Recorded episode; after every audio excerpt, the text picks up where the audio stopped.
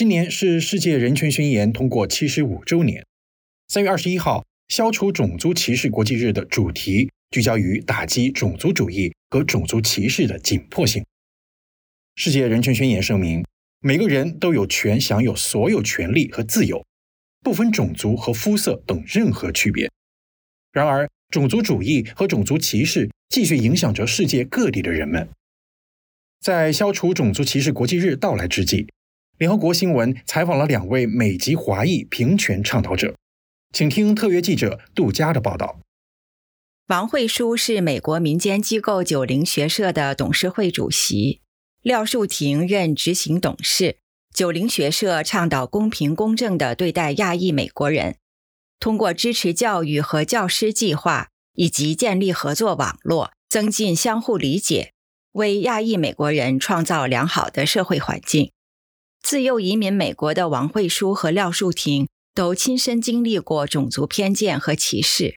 两人一致认为，华裔美国人只因为基因上与所谓的主流美国人完全不同，在自己生活的国家一直被当作永久的外国人。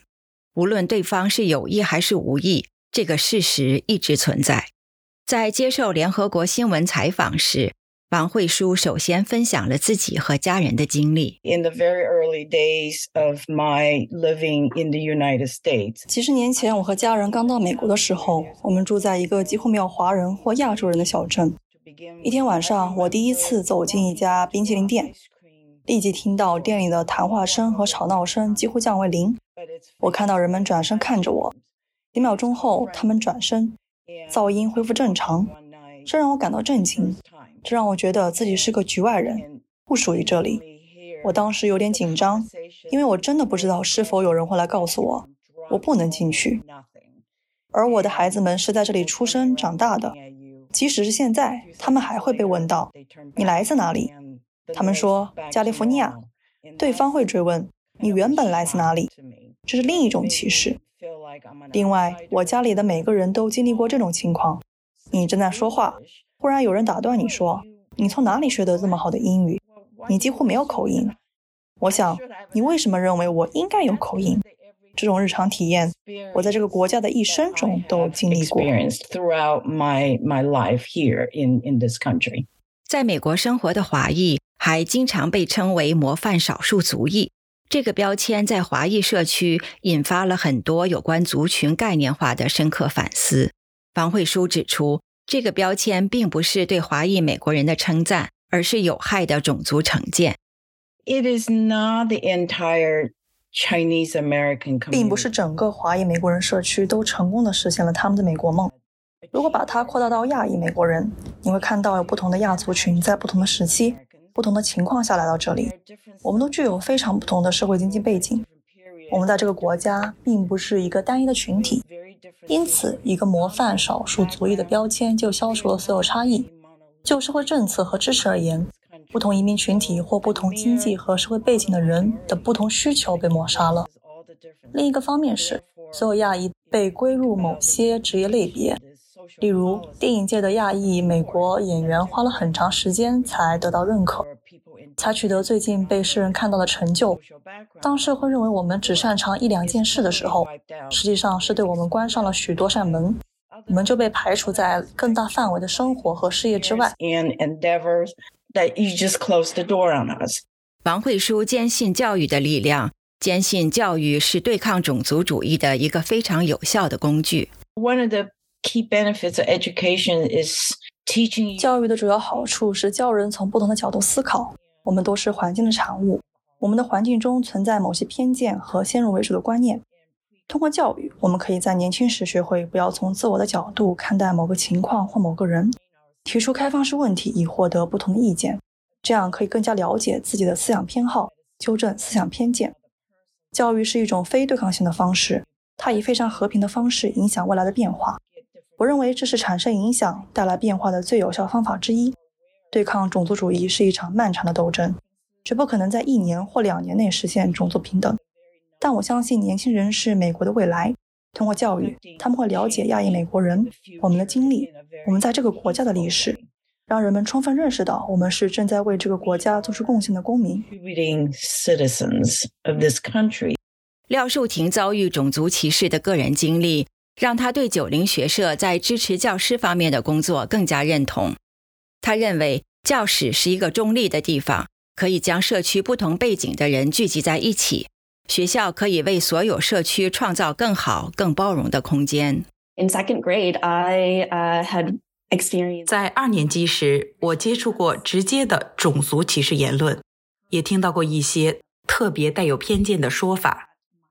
即我的家人在这个国家和那个社区内占用了宝贵的资源，比如夺走了当地人的工作或者其他有价值的东西，而这些言论竟然出自学校的老师，我很伤心。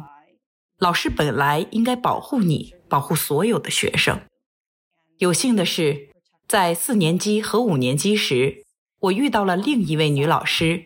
她非常关心所有的学生，并且真正教会了我怎样在一个社区生活中展示自己的坚韧，并且不懈前行。那个老师是一个真正改变了我的人，他一直是我渴望成为的人，将永远激励着我。Be someone who's really changed me as a person。王慧书和廖树婷还和我们分享了。他们所观察到和经历过的社会变迁，他们看到了当今在消除种族歧视方面取得的进展，特别是很多年轻人积极参与其中。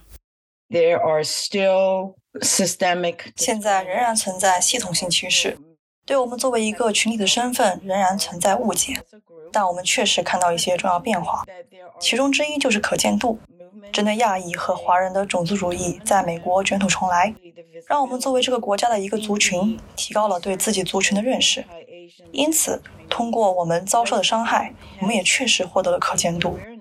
另外，作为一个群体，我们也在形成更多的社区组织，大家为了同一个目的聚集在一起，寻找慰藉和友情，形成团结的力量。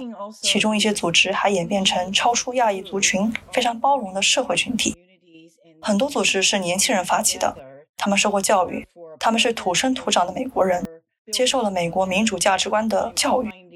即使种族主义仍然存在，他们坚定认为自己应该受到公平对待。看到种族歧视事件发生时，他们会把这些当作对个人一种侮辱。他们敢于组织示威、计划活动，无论是在社交媒体上、在街头还是在其他论坛上，强烈抗议种族歧视和仇恨。or in some other forums to protest.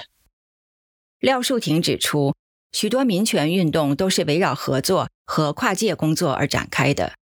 他特别强调了组织之间的合作以及国际间合作的重要性。Collaboration is one hundred percent key because from a 协作绝对至关重要。从整体角度来说，就是共享战略。反对针对亚裔的歧视和仇恨的活动，不仅在美国有，在荷兰、法国、英国和澳大利亚等国家也有。因此，要根据各地的经历和经验，共同制定战略，加强跨大陆多边交流，这非常重要。我们非常高兴地看到地方上举行的反种族歧视活动。已经引起了联合国少数群体问题特别报告员的关注，这也引起了联合国秘书长古特雷斯的关注。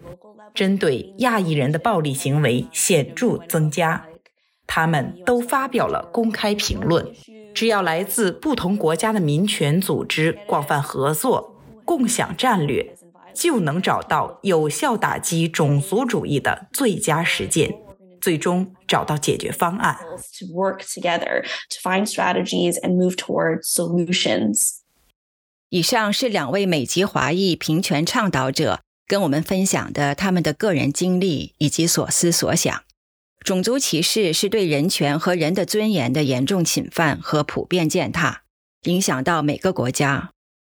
它是分裂社会的最具破坏性的力量之一。在历史上造成害人的大规模死亡和苦难，在一个充满歧视、分裂、不信任、不宽容的社会中，每个人都是输家。联合国在消除种族歧视国际日再次呼吁：反对种族主义的抗争是每个人的抗争。在建设一个超越种族主义的世界中，我们每一个人都可以发挥作用。以上是联合国新闻特约记者杜佳的报道。